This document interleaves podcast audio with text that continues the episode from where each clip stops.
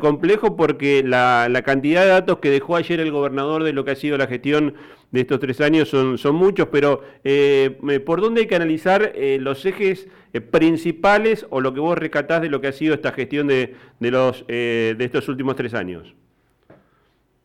Me parece que la mejor síntesis que uno puede hacer del acto de ayer fue que vamos a dejar una provincia mucho mejor que la que recibimos. En términos de inversión, en términos de infraestructura, el gobernador ha sido muy minucioso.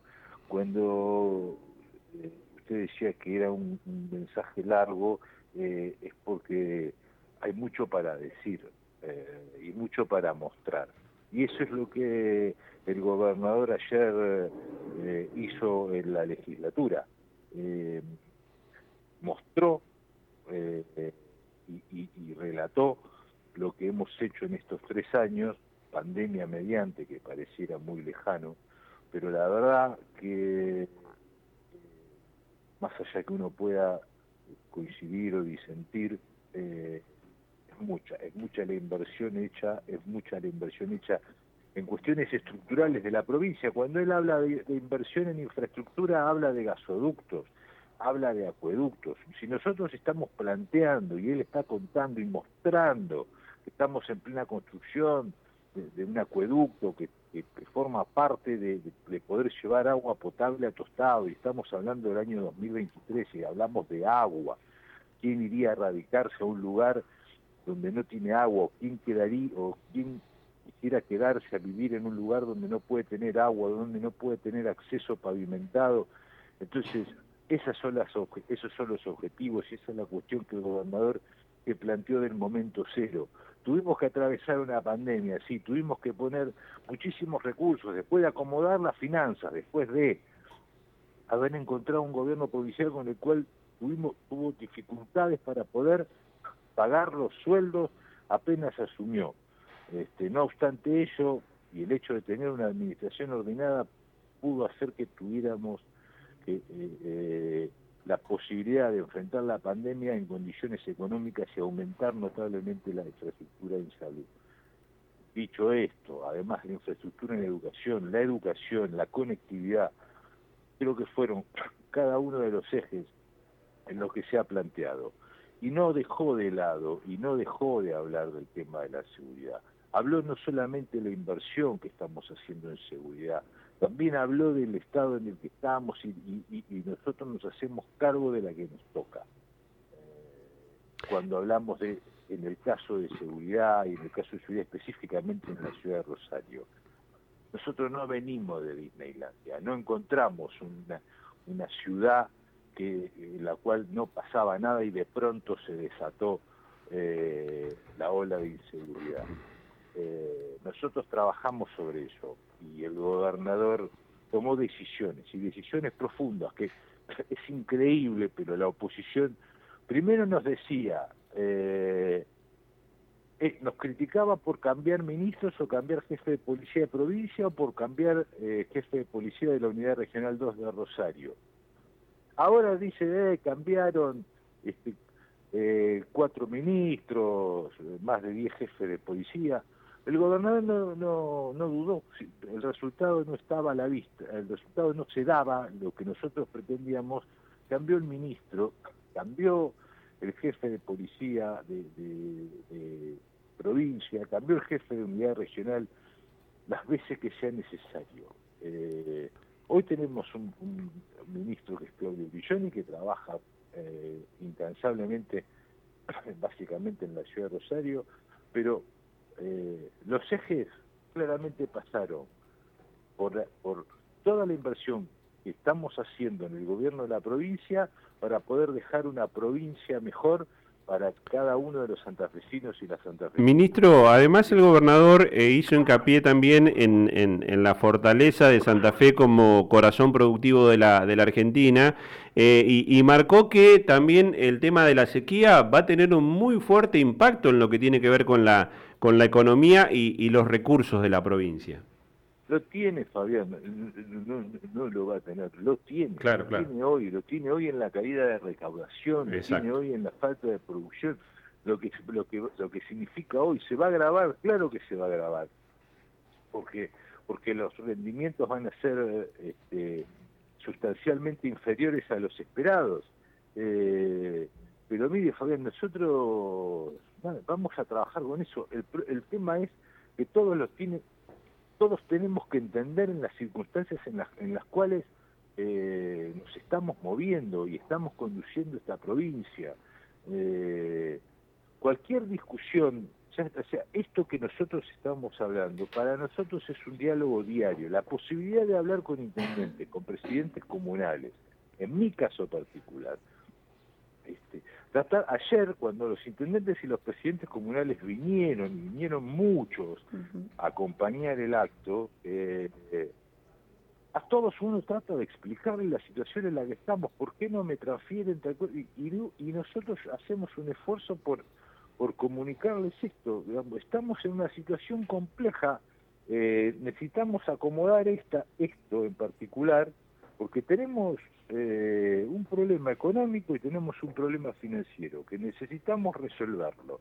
Eh, no nos vamos a, a, endeudar para pagar gastos corrientes es complejo ese, e, ese tipo de decisiones, como sí han hecho algunos otros. Eh, lo que digo es, estamos en una situación complicada y hay que atravesarla.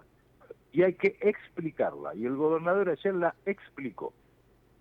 Marcos, Natalie Bedini, este lado, buenos días, ¿cómo estás?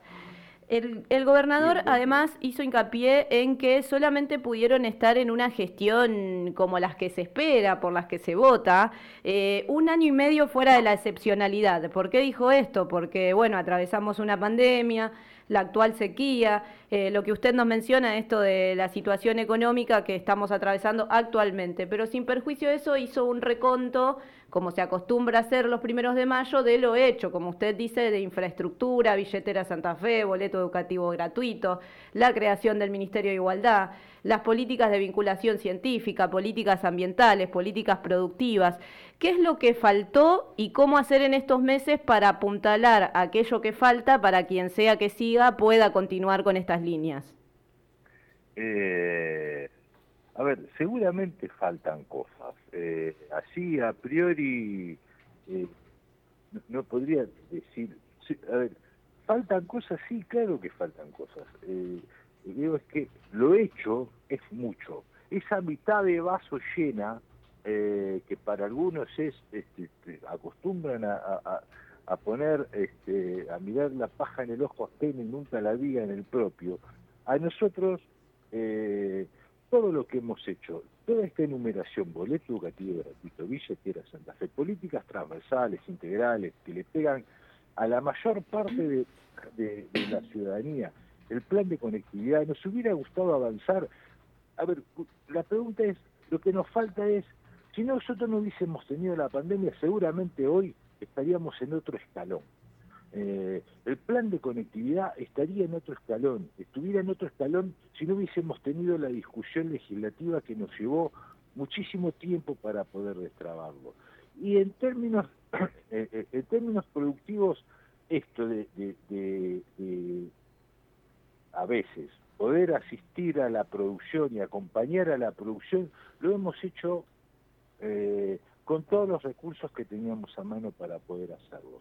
Hemos mejorado los caminos de la ruralidad para que cada uno pueda sacar mejor su producción. Nos hemos ocupado, nos hemos ocupado de obras de infraestructura. Nos gustaría, ¿y qué es lo que nos falta? Nadie dice de inaugurar. Lo único que queremos hacer es que estas obras se continúen. Y cada uno de los ciudadanos y los santafesinos y las santafesinas tienen que ser los fieles custodios de que estas obras se continúen, porque las obras están iniciadas. Estamos hablando de infraestructura hospitalaria, de infraestructura de, gas, de, gas, de conectividad, de rutas transversales. Nos gustaría, a ver, ¿qué es lo que nos falta? nos hubiera faltado tiempo, nos hubiera faltado tiempo. De hecho, eh, eh, gran parte de las obras, ministro, de hecho, le decía ministro, gran parte de las obras la va a terminar inaugurando el próximo gobierno. Exactamente. Eh, sí, a ver, cuando yo me refiero a tiempo, digo, hubiésemos hecho... Más. Hubiésemos estado hubiésemos hecho acelerado los tiempos, pero no para inaugurar. Lo que los inaugure, que los tiene que inaugurar. eh, no es un problema. El tema es que los inaugure, que no los interrumpa, que no los corte por cortar, que no diga este acueducto lo hizo el otro y, esto es lo que tanto nos complica. Eh, por eso digo que cada uno de los santafesinos y las santafesinas tienen que ser los que cuiden esto, los que cuiden la continuidad de cada una de estas obras. Esta es la responsabilidad que nos va a competir a cada uno de los ciudadanos de la provincia. Ministro, respecto a esto también hay como cierta confusión en la ciudadanía porque hay políticas de la gestión de Omar Perotti que ya se han hecho carne de los vecinos y vecinas, como por ejemplo la billetera Santa Fe o el boleto educativo gratuito. ¿Qué pasaría si viene un gobierno y va para atrás con esta medida? Eh, ¿Existe la posibilidad de dejar esto asentado para que los próximos gobiernos continúen eh, sin perjuicio de qué partido político sea quien gane la elección, con estas políticas? La verdad es que la gente la que va a rechazar cualquier tipo de, decisión de esas características, de ir para atrás. Es muy difícil que alguien deje eh, eh, los derechos que ya toma como adquiridos. Ya son derechos adquiridos. La billetera Santa Fe es un derecho adquirido. El boleto educativo gratuito es un derecho adquirido. Es muy difícil salir fíjese lo que pasa con el tema de los subsidios, con los subsidios cruzados durante mucho tiempo, cuando lo, complicado, lo complejo que fue empezar a sacar los subsidios de las tarifas, eh, cuando la gente eh, se oponía a ello. La verdad que la resistencia es muy fuerte. Yo lo que creo es que la decisión, la decisión, eh, la puede tomar, está en condiciones de tomarla, de, que, de eliminar eh, el boleto educativo gratuito. de hecho, asistimos a cada aberración cuando hablan y declaran algunos dirigentes de la oposición, este, no solamente de la provincia de Santa Fe, sino de, Argentina, eh, de las posibilidades de educación, si nosotros priorizamos eso. Y, y del lugar donde nos toque estar en el futuro, lo vamos a seguir defendiendo. Por eso creo que eh, ¿Lo pueden hacer? Sí, claro que lo pueden hacer. ¿Está en sus planes? Nadie lo va a decir, porque no se animan a decirlo. Ahora, si después van este, para adelante con alguna de esas políticas, eh, seremos nosotros y será la, gente este, beneficiada por la posibilidad de acceder a la educación, al transporte, o la posibilidad de tener una mejora sustancial a la hora de ir al supermercado eh, van a ser, este, vamos a ser los que vamos a defender todas estas políticas públicas implementadas Ministro, la gestión de Perotti. Lo traigo al, al, al, llano, al laboratorio político, a la mesa arena, como dicen algunos, para consultarle, eh, si bien el gobernador de la provincia no tiene posibilidad de reelección, eh, ¿qué estrategia van a seguir ustedes para tratar de garantizar la continuidad de muchas de estas políticas? Eh, ¿Quién va a ser el candidato a Hacemos Santa Fe? ¿Qué decisión va a tomar Perotti si jugar en el plano nacional nuevamente o si va a encabezar una lista de diputados? usted que forma parte de la mesa chica del gobierno, ¿qué nos puede contar? Es una decisión del gobernador. El gobernador va a elegir al, al, que mejor represente y, con quien este, mejor se sienta representado la, la, posibilidad de continuar las políticas públicas.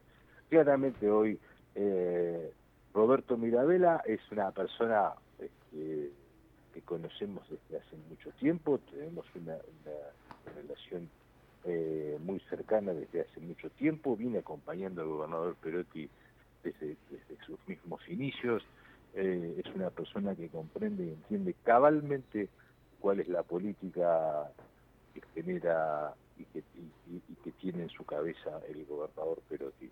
Eh, pues será cuestión de, decisión del gobernador, pero hoy por hoy eh, Roberto Mirabella recorriendo la, provincia como la viene recorriendo desde hace mucho tiempo, que no está en posición de candidato, pero claramente ha, definido y ha declarado que este, su mayor ambición es gobernar la provincia de Santa Fe y para eso está trabajando. Eh, después ya va a ser una decisión del gobernador. Eh, ministro, como siempre, agradecerle enormemente la gentileza, le deseamos que tenga un buen día y estamos en contacto. Gracias a ustedes, muy amables por el llamado. El ministro de Gestión Pública de la provincia, eh, el hombre que yo siempre digo, tiene una puerta de por medio con el despacho del gobernador y este, nos parecía este, importante analizar con él lo que dejó ayer el mensaje.